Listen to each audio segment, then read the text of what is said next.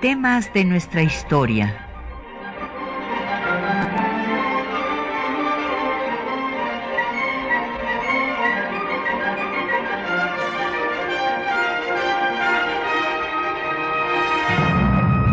Un espacio que difunde el conocimiento del pasado para comprender nuestro presente. Programa a cargo de la maestra Patricia Galeana.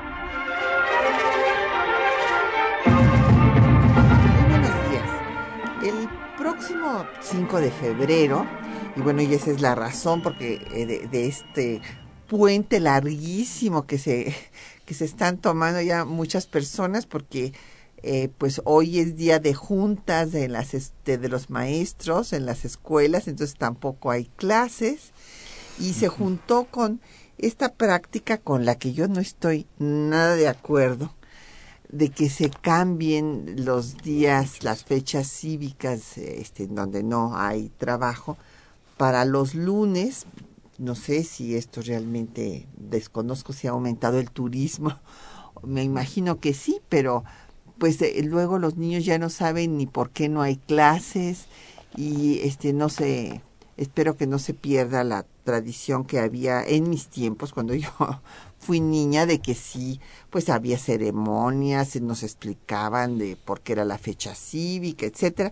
Y bueno, pues el 5 de febrero es eh, la fecha en la que eh, se promulgó la Constitución que nos rige, que cumple 97 años, pero también es la fecha cuando se promulgó la Constitución de 1857, que es a la que reformó la de 17. Entonces, pues hoy vamos a hablar de este tema porque pues es un tema central, no solamente desde la perspectiva histórica, sino hasta de la perspectiva del fortalecimiento de nuestra ciudadanía, el conocer las características eh, y de saber cuáles son nuestros derechos y obligaciones de acuerdo a la ley fundamental de nuestro país. Y tenemos el gran gusto de que nos acompañe eh, pues un especialista en el tema, que es el doctor José Gamas Torruco. Bienvenido, Pepe, muchas gracias por estar en otra vez en temas de nuestra historia. Gracias a ti. Y tenemos también eh, publicaciones para nuestros radioescuchas. Tenemos eh, ejemplares de la historia del Congreso Constituyente. Bueno, esta es una obra maravillosa de Francisco Zarco, donde están eh, pues estas eh, la prueba del altísimo nivel que tuvieron los constituyentes de 57. Y tenemos también, gracias esta, esta obra, la de la historia del Congreso Constituyente, es publicada por el Instituto Nacional de Estudios Históricos de la Revolución, bueno, cuando era de la Revolución Mexicana, ahora es de las revoluciones mexicanas. Y también tenemos 10 ejemplares de la historia de las constituciones mexicanas del doctor Emilio Rabasa, editada por el Instituto de Investigaciones Jurídicas, y gracias desde luego a la donación del propio instituto. Entonces, eh, llámenos, pues son obras en las que usted va a poder profundizar en un caso en la Constitución de 57 y en el otro en toda la, evolución del constitucionalismo mexicano. Nos eh, puede usted llamar al 55 36 89 89, una alada sin costo 01 800 505 26 88 un correo de voz 56 23 32 81, correo electrónico temas de nuestra historia arroba yahoo.com.mx. En Twitter nos puede seguir a través de arroba temas historia y en Facebook temas de nuestra historia UNAM. Y el programa queda en línea en el www.radiounam.unam.mx. Bueno, antes de entrar en materia, quiero eh, señalar que el doctor José Gamar Torruco, pues es catedrático de Derecho en la Facultad de, de eh, perdón, de, eh, de, Derecho, obviamente, no estaba yo hablando de la mía, de la Facultad de Filosofía y Letras, y es investigador del Instituto de Investigaciones Jurídicas de la UNAM. Actualmente es el director del Museo de las Constituciones, que si no lo ha visitado tiene que visitarlo allá en el centro histórico, en la iglesia, lo que fue la iglesia de San Pedro y San Pablo. Y este, Pepe, tú, danos la dirección porque yo nunca me sé las calles. es la esquina de San Ildefonso con la calle del Carmen. Ah, muy bien. Entonces, para que vayan este fin de semana, pues sería muy apropiado, así es, ya que viene la conmemoración. Muy apropiado. Y bueno, el eh, em, eh, doctor Gamas Torruco tiene una serie de obras fundamentales sobre temas como el federalismo mexicano, eh, regímenes parlamentarios de gobierno y derecho constitucional mexicano, entre otras. Pues, Pepe, eh, hay un gran paralelismo además entre las dos constituciones, porque a las dos las precede una revolución, la de 57, pues la de Ayutla, Así es. Eh, la de 17, este movimiento social, y en particular el movimiento constitucionalista que encabezara Venustiano Carranza en contra de la usurpación de Victoriano Huerta. Y en el caso de, eh, empezaríamos con la de 57, la revolución de Ayutla, es muy importante recordar que casi en todos los movimientos, eh, que lamentablemente casi todos eran armados en el siglo XIX, siempre había en los planes revolucionarios se, un punto en el que se establecía que se convocaría a un Congreso constituyente. O sea, había algo positivo porque había la idea de que si se encontraba la constitución adecuada, se iba a lograr la estabilidad política del país e iban a acabar justamente estas sazonadas militares y, y demás.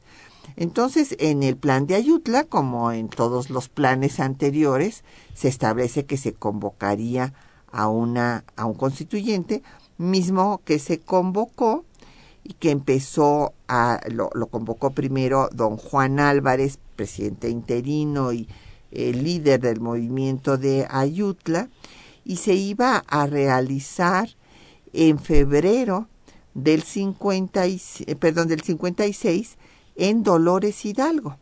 Después renuncia eh, el presidente Álvarez, que se sentía más cómodo en sus dominios del sur, y queda Ignacio Comonfort como presidente interino y él vaya a convocarlo para que se realice en la Ciudad de México. Así es. El uh, Congreso uh, Constituyente de 1856-1857 registra uh, en nuestra historia una constitución de corte liberal, que es la Constitución de 1857, con un valor inconmensurable porque no solamente es un documento que establece las bases de un Estado mexicano que hasta entonces no se había logrado, sino va a ser un símbolo la Constitución es un símbolo durante las guerras de reforma y sobre todo es un símbolo durante la invasión francesa. Entonces, eh, la Constitución de 1857 tiene un valor, yo diría, trascendente, más allá de ser el texto eh, organizador de la vida política mexicana. Eh, en ese sentido, pues ah, efectivamente proviene de una revolución, la revolución de Ayutla, pero además provoca su texto una revolución que es la guerra de reforma y su secuela que es la, la guerra de intervención. Eh, la constitución de 57 es una constitución de corte liberal. Es decir, yo caracterizaría si vamos a hablar de las dos constituciones, a la constitución de 1857 como una constitución de carácter liberal. Y hay una cosa interesante, Patricia, sí hubo intenciones ya de introducir derechos sociales. Así es. Hubo debates incluso. Sí, como no, bueno, tenemos a este grandes liberal, el liberalismo social que lamentablemente no quedó plasmado en la Constitución, pero que fue muy debatido las propuestas de Ponciano Arriaga, de Ignacio Ramírez, de Isidoro Olvera, de José María Castillo Velasco, representan eh, ideas sociales, se habla de la pobreza, se habla de que hay que repartir la tierra, o sea, temas que si se hubieran, tal vez, si se hubieran puesto en la Constitución y se hubieran resuelto en ese momento, bueno, pues no habría habido eh, la concentración tan terrible que se da de la riqueza y de la propiedad en la etapa porfista. Claro que las dictaduras pueden cambiar las cosas, Así es. pero eh, evidentemente ya se habían apuntado todos los problemas que quedan pendientes y que por esa razón serán retomados por el Partido Liberal Mexicano, iniciador realmente de la revolución, de que, va a estallar después con Madero, pero que tuvo un momento previo y con las huelgas de Río Blanco, de Cananea y con los intentos magonistas de tomar eh, algunas partes del norte del país antes de 1910, lo que eh, querían era retomar ese liberalismo social que no había quedado en la Constitución y además le echaban en cara al dictador haber pasado por alto y no respetar las leyes de reforma. Así es.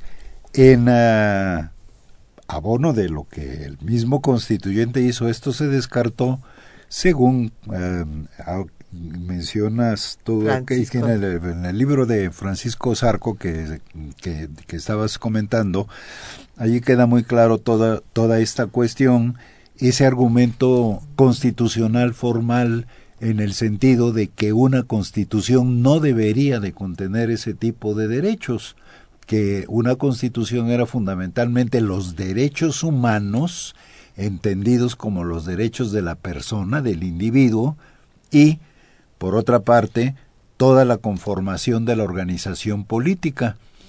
Pero pues esto no, no, no se captó mucho en la época, a pesar precisamente de los esfuerzos de los diputados constituyentes que tú has mencionado que trataron de incorporarlos en la Constitución. Y esto se logra hasta 1917. Así es. y bueno, vamos a ver este, primero cómo se llega a la Constitución de 57 y vamos a ir haciendo el paralelismo con la de 17. Cabe destacar que hubo 178 diputados electos para 57. Empiezan los trabajos 42 porque además había todo un proceso eh, previo de revisión de cuáles eh, pues cuáles eran sus eh, la forma en la que se había elegido creo que esto es importante decirlo era una elección indirecta así es y hubo eh, pues eh, presidentes de este constituyente muy destacados. El primero fue Ponciano Arriaga, después Melchor Ocampo y el último sería Valentín Gómez Farías.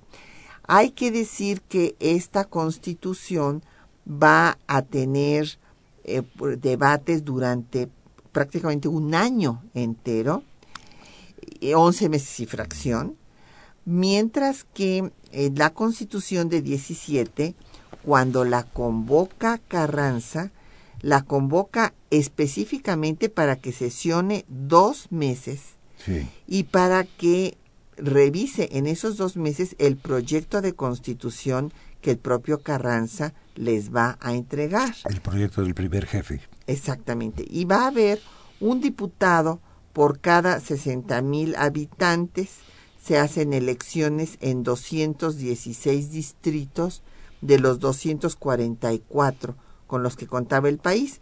Eh, no este, hubo elecciones en Campeche, en Quintana Roo, bueno, obviamente Quintana Roo por razones obvias, y tampoco hubo una representación total de Chihuahua eh, y de Morelos, pero sí del resto del país. Claro, para ser diputado en 17 se necesitaba acreditar que no se había colaborado con el régimen de Victoriano Huerta, que no se había colaborado con Villa, que no se había participado en la Convención de Aguascalientes, que en conclusión que no se era enemigo de la revolución constitucionalista, que no se tenía mando de tropas ni cargos eh, para poder eh, ser legislador.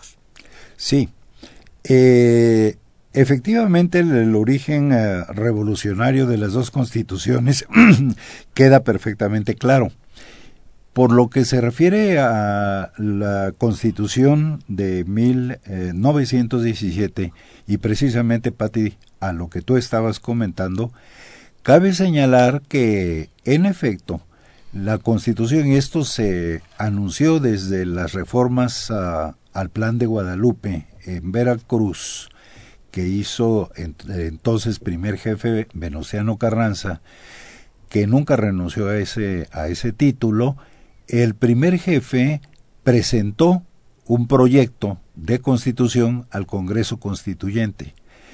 Vale la pena aquí mencionar, y ya lo hiciste, que el proyecto eh, se refiere a las reformas necesarias a la Constitución de 1857. Creo que es importante esto para el auditorio porque no podemos separar a las dos constituciones. Es decir, las dos constituciones tienen una liga particular y son semejantes en muchos aspectos. Incluso cabe mencionar que la constitución vigente se denomina Constitución Política de los Estados Unidos Mexicanos que reforma la Constitución de 1857.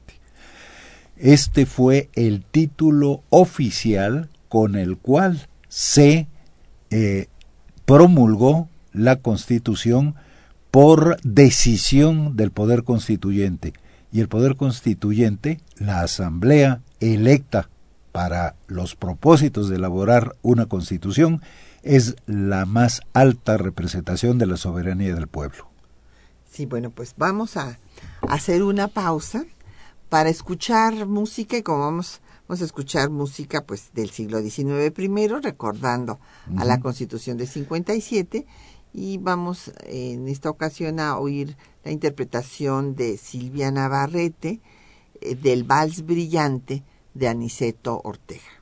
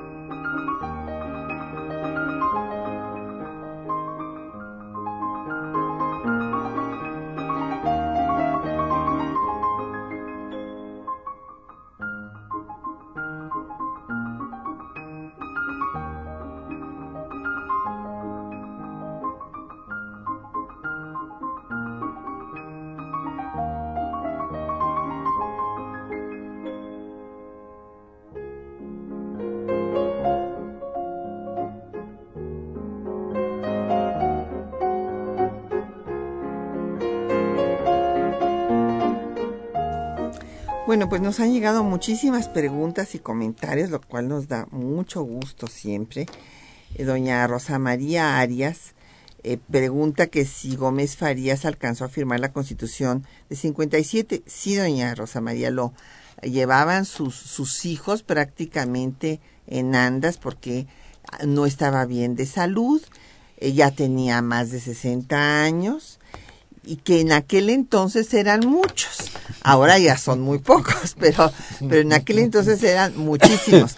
Tan es así que dense ustedes cuenta que para ser eh, presidente y ministro de la Corte se necesitaba tener cumplidos 35 años, pero para ser diputados o secretarios de Estado solo 25 años cumplidos.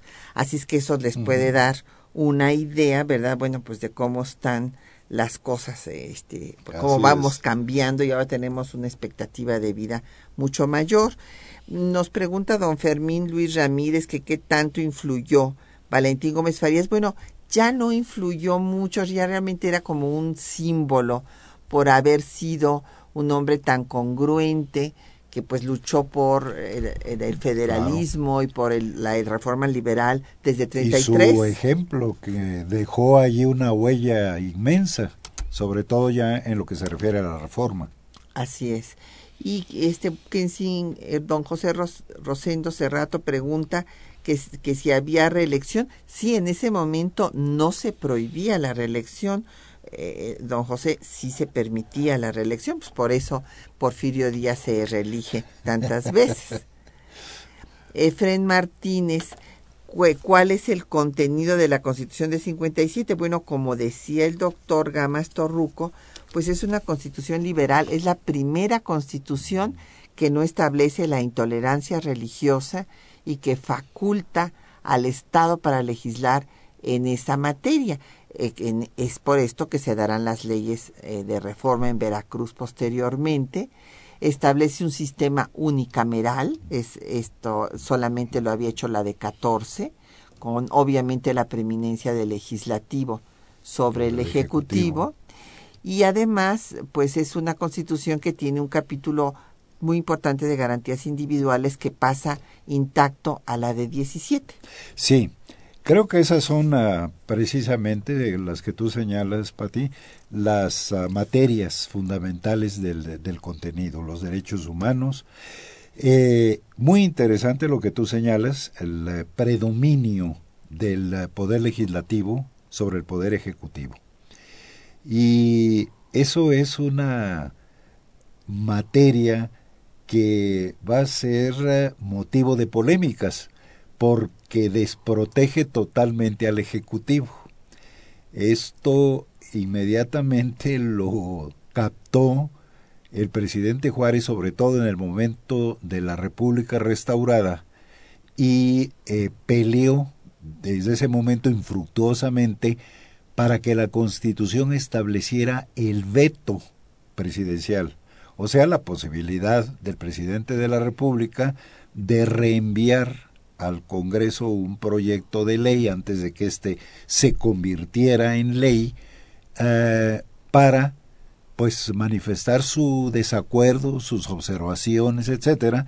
Claro, un veto que era superable por el propio Congreso, pero que al fin y al cabo volvía a atender o atendía en la primera instancia las observaciones del Ejecutivo.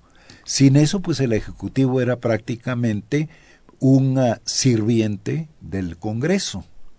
Esto se discutió muchísimo, hay toda una ah, época ah, en, lo que se refiere a esta polémica que finalmente se resuelve con las reformas del presidente Lerdo, donde, por una parte, se divide al legislativo en dos cámaras, la creación del Senado, por cierto, en 1874, ah, es un año ciertamente conmemorativo el, el presente, y allí el presidente Lerdo lo que hace es introducir precisamente el veto, el veto suspensivo presidencial, junto con la división del Congreso en dos cámaras, con lo cual se equilibran los poderes.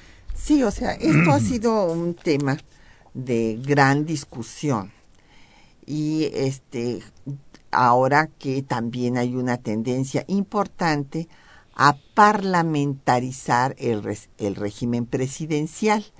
¿Por qué? Porque el, dar ese poder al Ejecutivo también ha acotado al legislativo y no siempre con los mejores resultados. Entonces encontramos que hay partidarios de un sistema presidencial o que también se le ha llamado cuando hay el abuso de las facultades del Ejecutivo presidencialista o un régimen parlamentario o semiparlamentario en el cual el poder legislativo tiene una mayor fuerza y, justamente es uno de los temas que están sujetos a discusión en nuestro tiempo presente. Así es. Yo creo uh, que debe de mantenerse el equilibrio entre los dos poderes.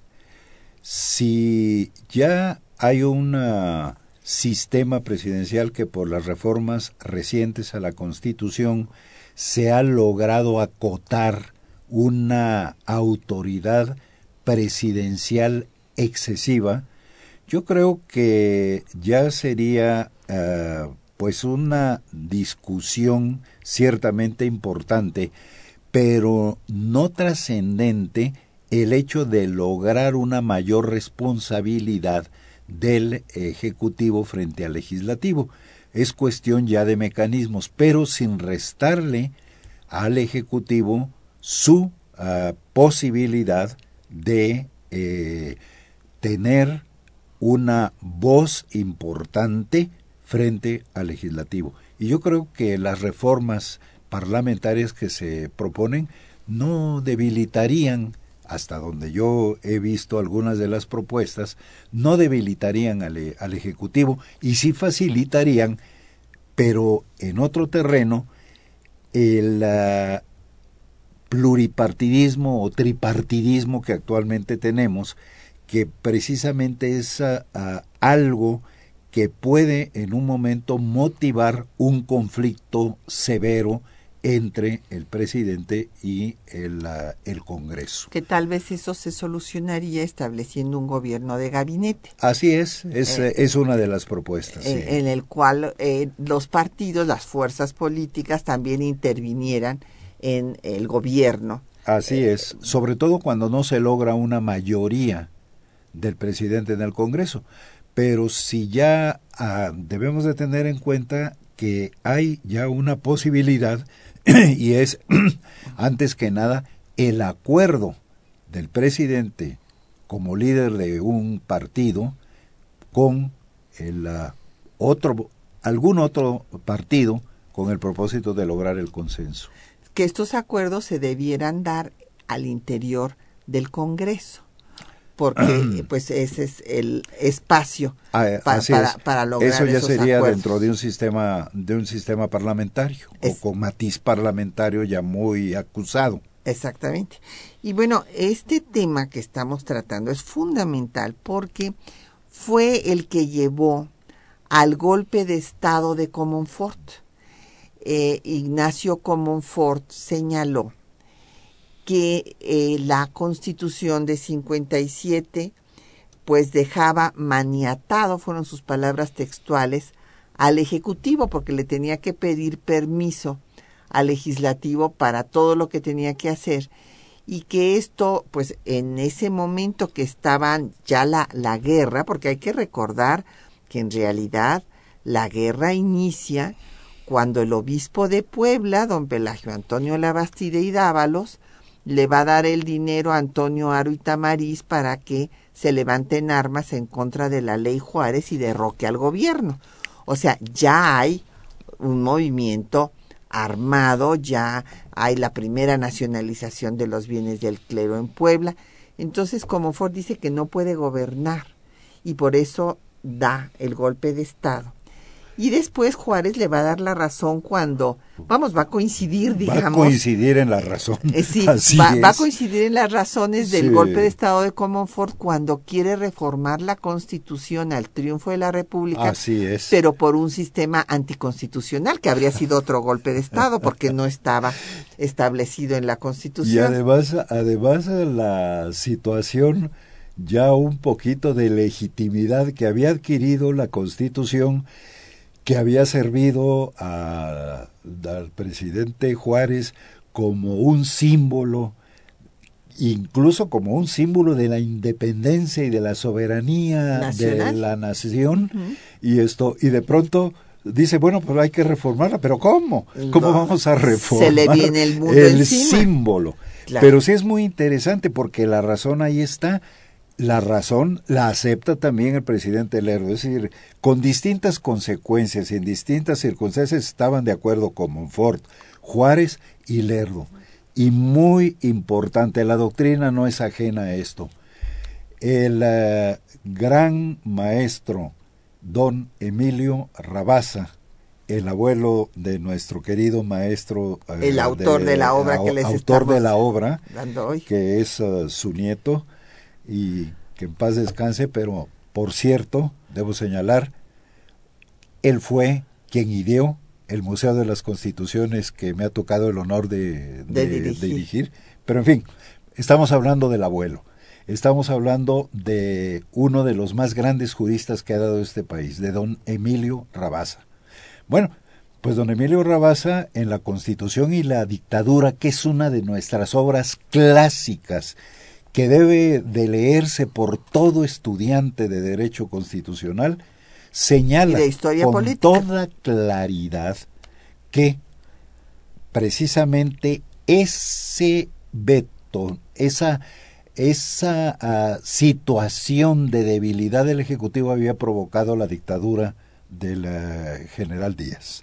Sí, que bueno, tampoco yo Habría no- no que estoy de ver acuerdo, cuáles porque- son los argumentos, pero doctrinariamente está también reconocida la gravedad de dejar al Ejecutivo desprotegido frente Bueno, al Legislativo. tenemos en todos los regímenes parlamentarios, o sea, no, ha- no ha habido tampoco dictaduras y ya ha habido este un poder mayor del legislativo, pero pues este argumento justamente es el que esgrimió Venustiano Carranza, como vamos a escuchar en el texto que les hemos eh, preparado para hoy, que escribió, eh, eh, bueno, en el discurso inaugural del, del constituyente de 17, dice que hay que reformar a la constitución porque son una serie de principios abstractos que no eh, tienen, pues, eh, a- que no pueden aterrizarse en la realidad y luego lo comentamos. Ujú.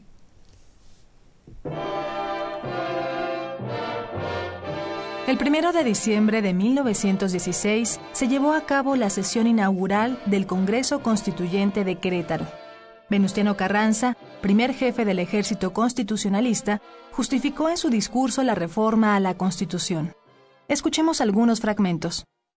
Una de las más grandes satisfacciones que he tenido desde que comenzó la lucha es la que experimento en estos momentos, en que vengo a poner en vuestras manos, en cumplimiento de una de las promesas que en el nombre de la Revolución hice, el proyecto de constitución reformada. Proyecto en el que están contenidas todas las reformas políticas, indispensables para cimentar, sobre las bases sólidas, las instituciones, al amparo de las que deba y pueda la nación labrar su prosperidad, encauzando su marcha hacia el progreso por el sendero de la libertad y del derecho, coordinando las aspiraciones de la sociedad. La Constitución de 1857 entró en el alma popular con la Guerra de Reforma, en la que se alcanzaron grandes conquistas, y que fue la bandera que el pueblo llevó a los campos de batalla en la guerra contra la intervención.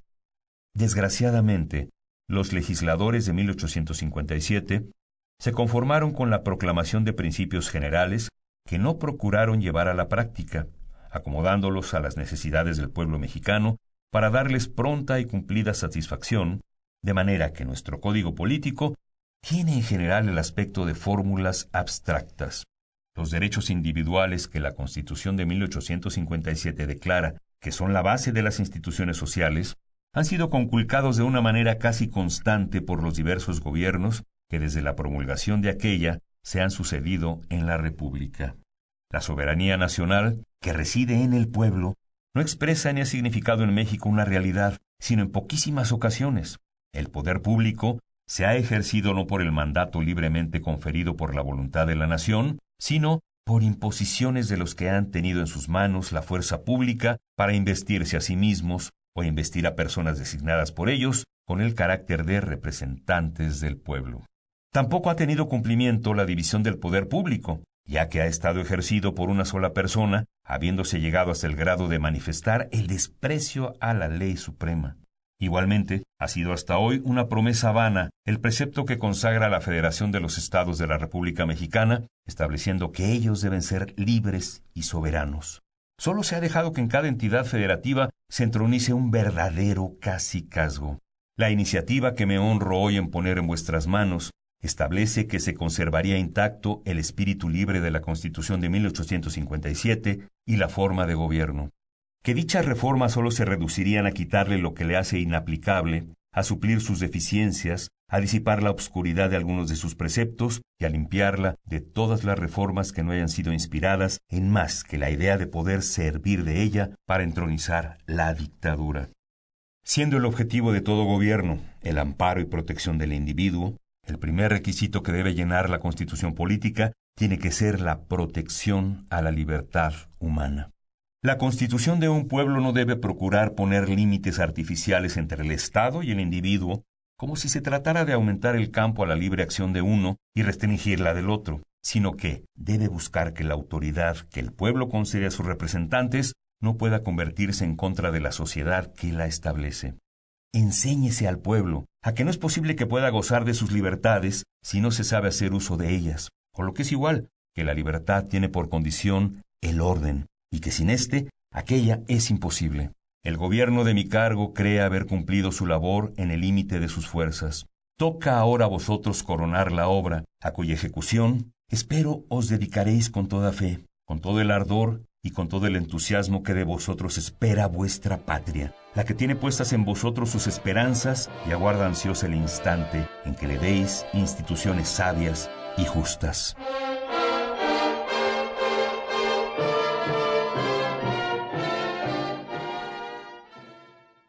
Bueno, pues como escucharán ustedes, es un eh, discurso pues conservador en cuanto, bueno, pues eh, está diciendo algo que es cierto, o sea, hace falta el orden pues para ejercer la libertad, porque pues en el caos, en la anarquía es eh, imposible la convivencia pacífica entre las personas, pero sí hay una crítica fuerte a la Constitución de 57 o como un conjunto de eh, fórmulas abstractas y es evidente que lo que él dice, esto lo he seleccionado para otros textos, otras cápsulas que les hemos transmitido, él acaba diciendo que en México no puede haber un sistema parlamentario porque no hay un régimen de partidos. Punto. Entonces es muy interesante porque uno se pregunta, bueno, entonces ahora que ya hay un sistema de partidos, sí puede haber un régimen parlamentario, si tomamos las palabras del propio jefe eh, del ejército constitucionalista y quien entregara el proyecto de constitución que se iba a discutir y que ya había dado, esto creo que es muy importante, así es como antes de la constitución de 57 está la ley Juárez, la ley Lerdo, la ley Iglesias, la ley La Fragua, antes de la de 17 está la ley del municipio libre, la ley del divorcio, en fin, la ley para eh, obreros, para el campo también. O sea, es muy interesante ver este conjunto de leyes que, pues, sin duda, bueno, su, eh, abolición de las tiendas de raya, eh, el Código Civil, este, la reforma, el Código Civil, que San Juan de Ulúa ya no va a ser una prisión. Y bueno, y todo esto pues va a quedar ya plasmado en el proyecto de constitución que se dará a los diputados. Una de las ah, etapas más interesantes a propósito de lo que tú estás señalando ahora, Pati, eh, de la revolución constitucionalista es precisamente la legislación preconstitucional que se desarrolla básicamente en los estados. Y allí se empiezan a dibujar ya los principios que contendrá la Constitución de 1917. Eh, lo que tú has mencionado, pero además a toda la legislación, por ejemplo, de Salvador Alvarado en Yucatán, eh, las ah, legislaciones en los estados de Veracruz, en Zacatecas, que son los que tengo en este momento en la memoria, eh, eso merece un estudio especial. Nosotros ah, en el museo precisamente nos hemos apercibido de que esto, que no ha escapado de ninguna manera, ni a historiadores ni a juristas, pero se ha hecho como eh, sin un propósito específico, y en uh, una forma totalmente, no diría yo desordenada, sino que cada quien lo ve desde el punto de vista de su especialidad. Pero esta etapa es importantísima. Además, de veras, uh, creo yo que nos anuncia claramente lo que viene y lo que realmente eran las necesidades a, medida que avanza la revolución constitucionalista se van ocupando gobiernos de los estados, ya por los revolucionarios, y esta legislación precisamente es la que ya nos va conformando todo el aspecto social legislativo de la Constitución. Así es, porque eh, lo importante que hay que recordar es que hubo, pues, eh, ciertamente en estos dos meses de trabajo, del constituyente de 17, bueno, 16-17, eh, de diciembre, eh, cuando empezaron a trabajar al 5 de febrero, pues eh, hubo diferentes voces, bueno, como la de Francisco J. Mújica, Heriberto Jara. Heriberto Jara. hombres con ideas sociales muy avanzadas. así es que pues hicieron eh, que la, el proyecto de Carranza fuera modificado para que eh, hubiera medidas más radicales en el orden social. Así es. Y hay una cosa muy interesante, y tú lo conoces muy bien, ese libro de Pastor Rue. Sí. Eh, yo considero que el libro de Pastor Rue debe siempre acompañar al diario de los debates del Congreso Constituyente de 16-17, porque si se analiza el diario de debates pareciera que los derechos sociales de pronto aparecen. Y en el libro de Pastor Rue se ve mucho cómo ah, se negoció, cómo se fuera incluso de las horas de trabajo del constituyente, cómo se fue logrando un cierto acuerdo respecto a la redacción de determinados artículos, pero cómo ya todo el constituyente estaba imbuido de la necesidad de que la constitución contuviera los derechos de tipo social primordialmente la 27 y el 123, que luego resultan, y ese es el título del libro de, de, Pastor Rue, porque es una obra importante. Eh, y allí nos ah, ah, habla mucho de toda esta etapa y de toda esta conformidad y llama la atención como todas estas medidas querían eh, ser traducidas, pero traducidas ya a un lenguaje jurídico y como leyes, como leyes, con respeto a las personas, con respecto incluso a los intereses que pues se trataba de modular y de hacer eh, justos, pero tampoco se trataba de violar garantías, ni mucho menos. Sí, se conservaban las garantías individuales. Absolutamente. Y eh, se daba respuesta a las demandas de la revolución. Así es. Hay que recordar que los zapatistas seguían armados, o seguían sea, armados, y claro. Ahí, y ahí este esta Sí. presión Así es. es lo que también, bueno, pues eh, presión por una parte y por otra la sensibilidad de algunos de los propios constituyentes Así es. que decían, bueno, es que hay que da- darle Sí. al campo este reparto de tierras y bueno, pues eh, en estas sesiones que fueron 66 sesiones públicas y 14 secretas Sí. en las que se hace la Constitución, bueno, pues elaboran el artículo tercero, 27, eh, con el reparto agrario, el dominio del subsuelo, el tercero sobre la educación, Así la es. libertad de enseñanza, 115, municipio libre, 123, los derechos de los trabajadores. Pues vamos a hacer una pausa musical para escuchar otro poco de música y como la Constitución pues está cumpliendo 90 y va a cumplir 97 años, pues podemos escuchar música muy diversa y vamos a, a oír eh, al pues que es casi como un segundo himno nacional que es el guapango de Pablo de José Pablo Moncayo, interpretado eh, por eh, la orquesta eh, de las Américas, no, en el disco sí, es una orquesta de- de las Américas dirigido por Benjamín Juárez Echenique del disco México Sinfónico.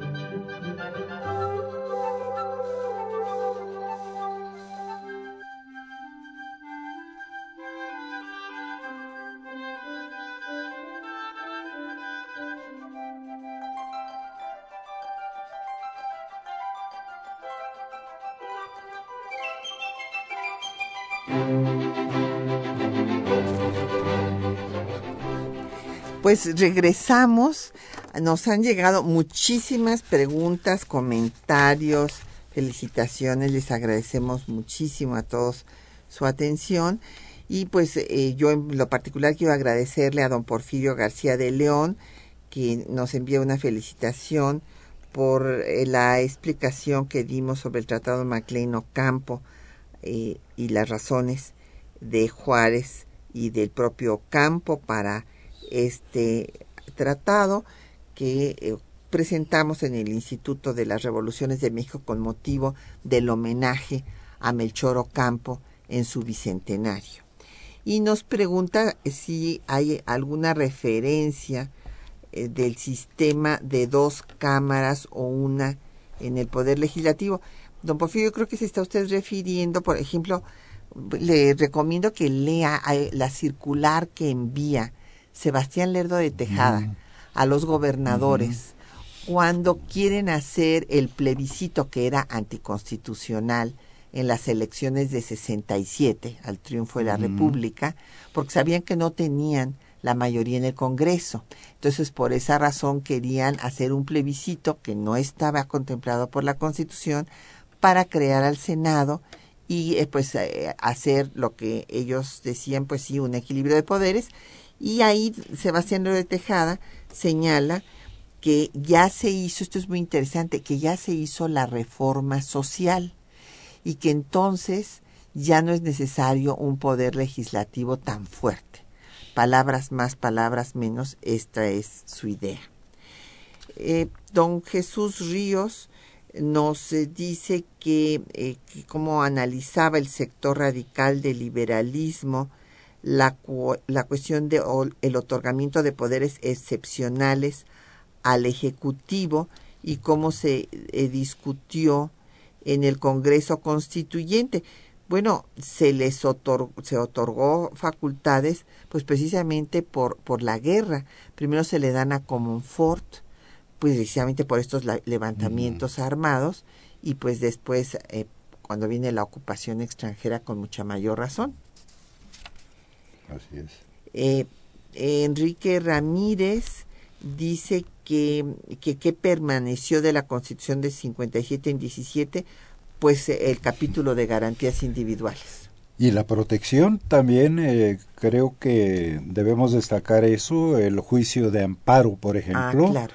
El juicio de amparo esto permaneció en sus aspectos fundamentales eh, desde la Constitución de 57 a la, a la Constitución de 17 si ya vemos cómo ha evolucionado el control de constitucionalidad, yo le diría que pues ah, no solamente ahora tenemos el juicio de amparo, sino tenemos todo un sistema, tenemos una Suprema Corte de Justicia ya encargada de, de, de los uh, eh, de la defensa de la Constitución en general y yo diría que todo eso es un orgullo de la Constitución ah, mexicana de 17 y de su proceso de, reformas en este sentido. Eh, pero todo esto deriva de la Constitución de 57. El juicio de amparo viene desde el acta de reformas de 47. El acta de reformas de 47 ya establece los principios fundamentales del juicio, pero se recogen en la Constitución de, de, de 57 y pasan a la de 17. De manera que yo creo que todo el capítulo de derechos humanos, que ciertamente reforzado por los uh, derechos sociales y el control de constitucionalidad, pues son la aportación fundamental de, de 57 a, a, a, 17. Y desde luego, pues todo el aspecto que te hemos ya señalado de los poderes públicos y de las relaciones entre los poderes que ha tenido una dinámica particular, pero en fin, las bases se sentaron en la Constitución de 57 con las reformas posteriores del Lerdo y eh, ya el, eh, el eh, contingente revolucionario, pues obviamente ya cambió un poco la perspectiva de las relaciones entre los poderes. Eh, si nuestros radioescuchas eh, tendrán presente que justo el programa pasado vimos toda la evolución del juicio de amparo, las leyes reglamentarias de 61, de 85, después con la participación de Ignacio Vallarta.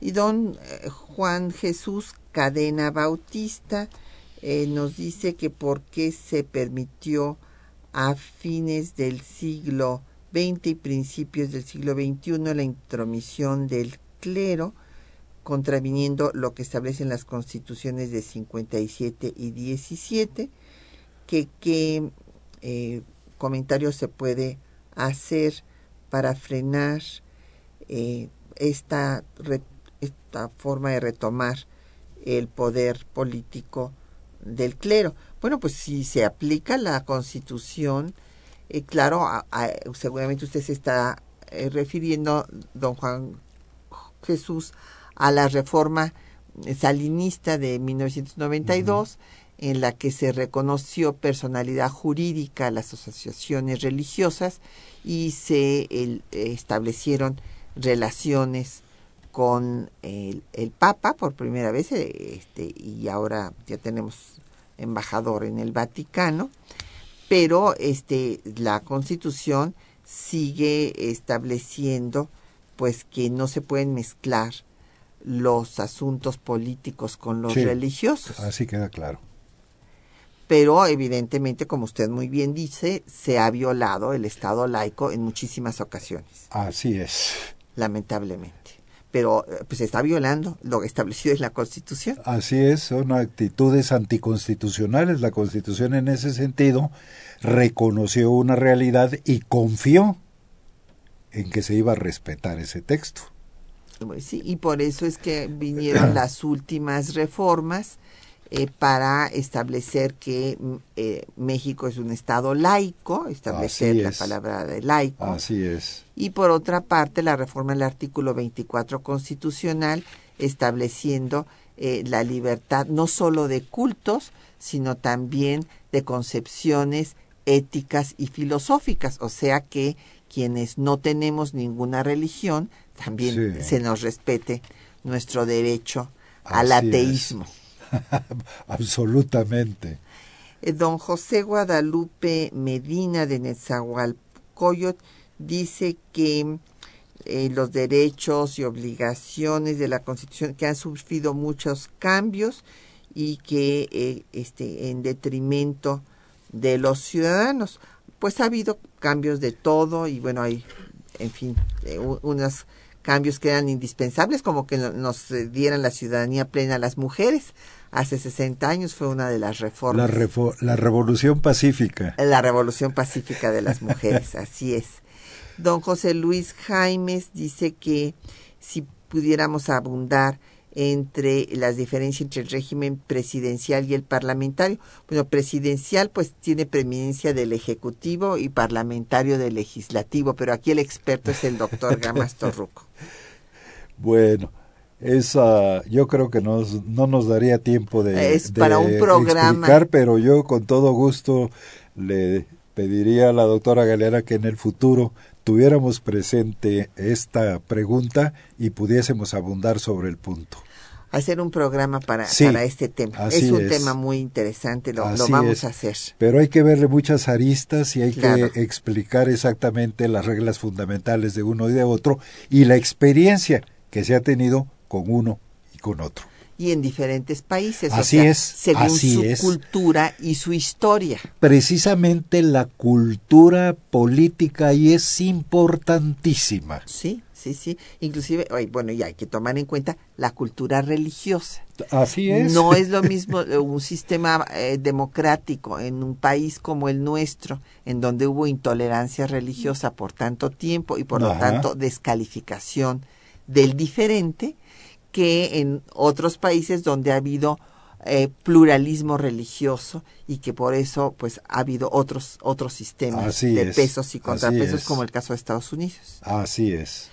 Alicia Monroy dice que si solamente los legisladores pueden hacer cambios a la Constitución o también el pueblo puede hacerlo. Bueno, ahora hay la iniciativa, ahora hay la iniciativa ciudadana. Sí, ahora hay la iniciativa ciudadana. Eh, aprovecho un poco para eh, contestar la pregunta de don Rogelio Martínez que se me ha pasado y que viene directamente hacia mí y que habla del principio de representatividad. Yo creo que viene esto eh, precisamente en ese momento. Lo voy a hacer también en una forma muy rápida porque se nos acaba el tiempo, pero no quisiera yo dejar esto sin, sin contestar. Eh, mire, don Rogelio, esto, la, el principio de representatividad se refiere fundamentalmente, el legislador es el representante de la nación valga lo que valga la, el, diputado, los representantes son representantes de la nación, no son representantes de parcialidades, sino representantes de la nación. Otro es el caso de los senadores que representan a los estados, pero que inevitablemente ya también pues tienen que ver porque la misma constitución les pide que representen intereses nacionales, tanto que son quienes aprueban los tratados. En fin, de eso no cabe la menor duda. Ahora, ¿hasta qué punto eso requiere un requisito especial para las reformas constitucionales? Cumplir con la Constitución en este aspecto y, y eso es exclusivo. Que, dada la estructura del Estado federal mexicano, le da a los representantes la facultad, a los federales, pero también a las legislaturas de los estados para participar en un proceso de reformas. Pero sigue siendo válido el principio, los, uh, el, uh, los legisladores son representantes de la nación. Pues ya nos tenemos que ir, ya eh, las demás preguntas y comentarios ya no nos dio tiempo de pasarles, pero a todos les agradecemos que pues su atención desde luego y agradecemos al doctor José Gamas Torruco que haya venido a compartir eh, su tiempo y sus conocimientos con nosotros. Estuvieron en las voces eh, Juan Stack de los textos, Juan Stack y María Sandoval en el control de audio Socorro Montes, en la producción Quetzalín Becerril, en los teléfonos estuvo auxiliada de Ángela León y de don Felipe Guerra y Patricia Galeana se despide hasta dentro de ocho días.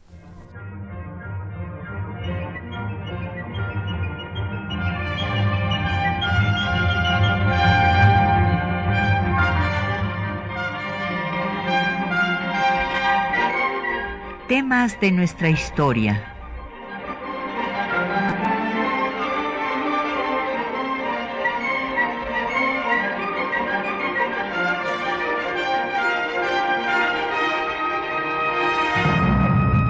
Espacio que difunde el conocimiento del pasado para comprender nuestro presente.